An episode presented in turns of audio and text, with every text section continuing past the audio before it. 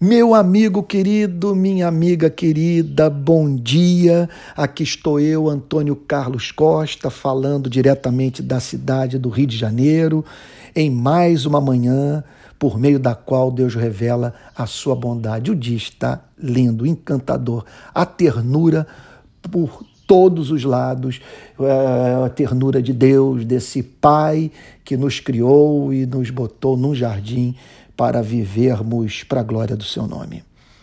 Estou entrando um pouquinho tarde hoje, são nove horas e sete minutos aqui no Rio de Janeiro.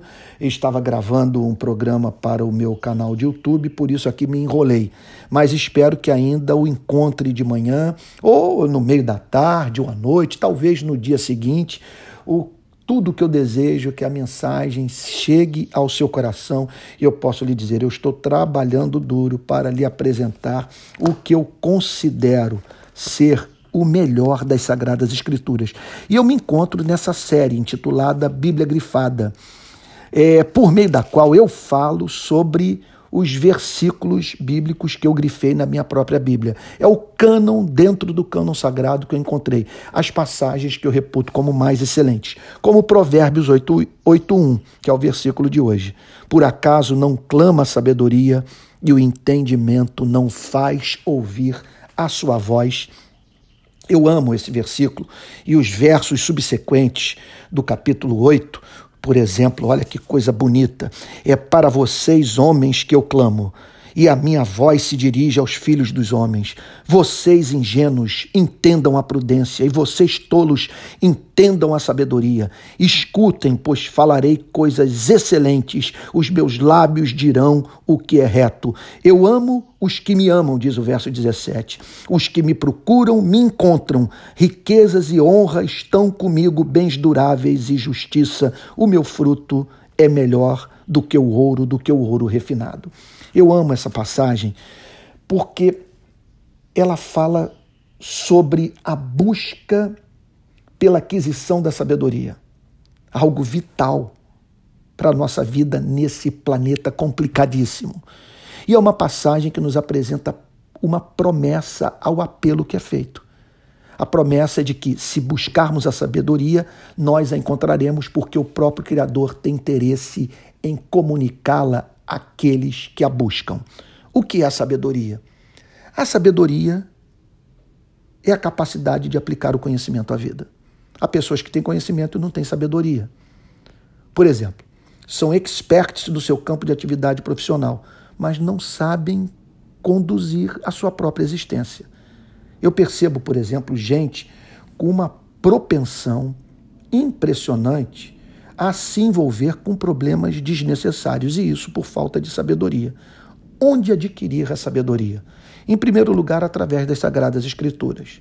Ora, nós estamos falando de um livro escrito ao longo de séculos por homens experimentados que conheceram a Deus e que, por meio da sabedoria comunicada pelo próprio Deus, conseguiram enfrentar gravíssimos problemas sem perder o ser. Eu percebo, em 36 anos de vida cristã, que o caminho proposto pelo Evangelho é um caminho estreito, mas é um caminho seguro. Lâmpada para os meus pés é a tua palavra e luz para os meus caminhos, diz a palavra de Deus. O princípio, o, o princípio da sabedoria é o temor do Senhor. Então, é um caminho que tem dificuldades que são inerentes a ele, porque é o caminho da renúncia. É o caminho do amor ao próximo. Caminho que vai exigir, portanto, que não poucas ocasiões eu abra mão do que é do, do, que é do meu interesse, a fim de viabilizar a vida do próximo e cumprir a vontade de Deus. É o caminho, portanto, que me levará a entender que, que há um interesse maior ao qual todos devem manter relação de subserviência, que é o interesse de viver para fazer Deus sorrir.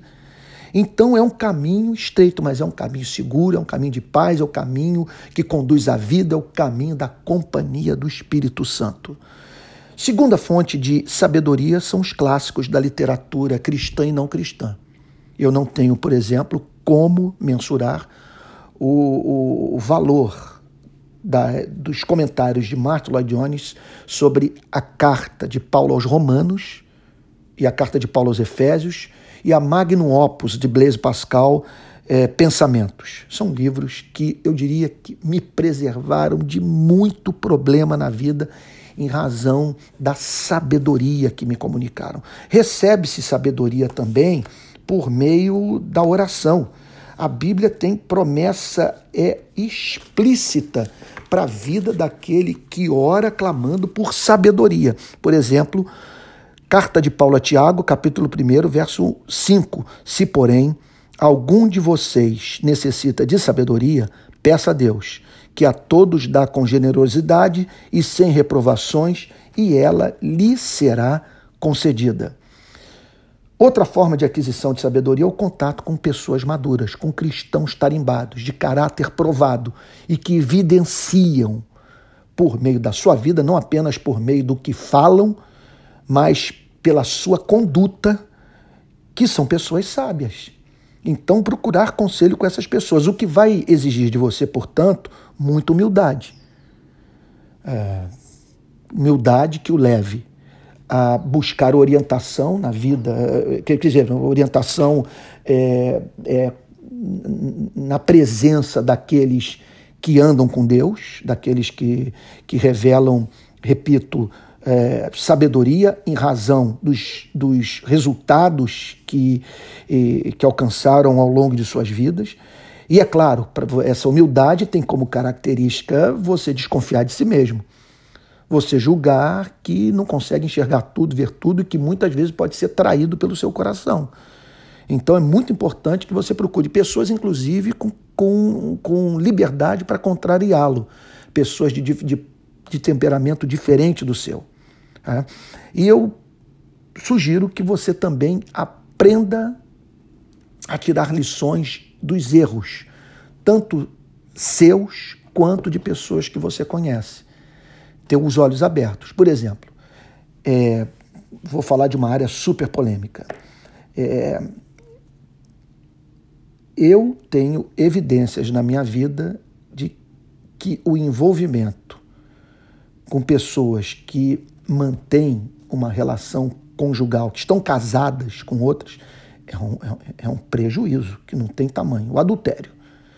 Os casos que eu conheço é, é, é, é, me revelam o quanto que carreiras inteiras podem ser destruídas, até mesmo a saúde emocional, saúde física prejudicadas em razão do envolvimento com essa espécie de falta de amor. Porque é falta de amor você entrar na vida de uma pessoa dessa forma, numa família, e procurando construir sua felicidade às custas é, da dor do próximo. Então, eu não preciso viver uma experiência como essa para aprender que esse é um caminho minado, pantanoso. É, basta olhar ao meu redor, para o meu entorno. Eu julgo que as igrejas deveriam ter assim grupos de sábios, de pessoas é, separadas pela própria igreja para orientar esses irmãos que carecem de entendimento. Na minha experiência pastoral, eu percebo a presença na igreja de pessoas que têm dificuldade de conduzir a si mesmas.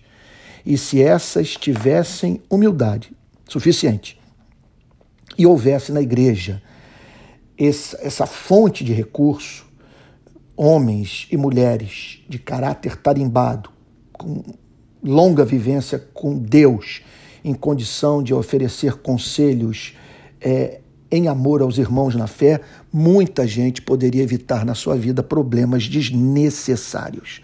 Então, fica aí Provérbios 8:1 para você e eu espero que você seja tomado de fome e sede de sabedoria sabendo do fato que Jesus é a palavra de Deus, ele é a fonte da sabedoria, ele é o Logós. Eu tenho para mim que Provérbios capítulo 8 é a descrição da pessoa de Cristo. É Jesus fazendo esse apelo, a fim de que conheçamos aquela sabedoria que é comunicada pelo Evangelho e que conduz à vida eterna.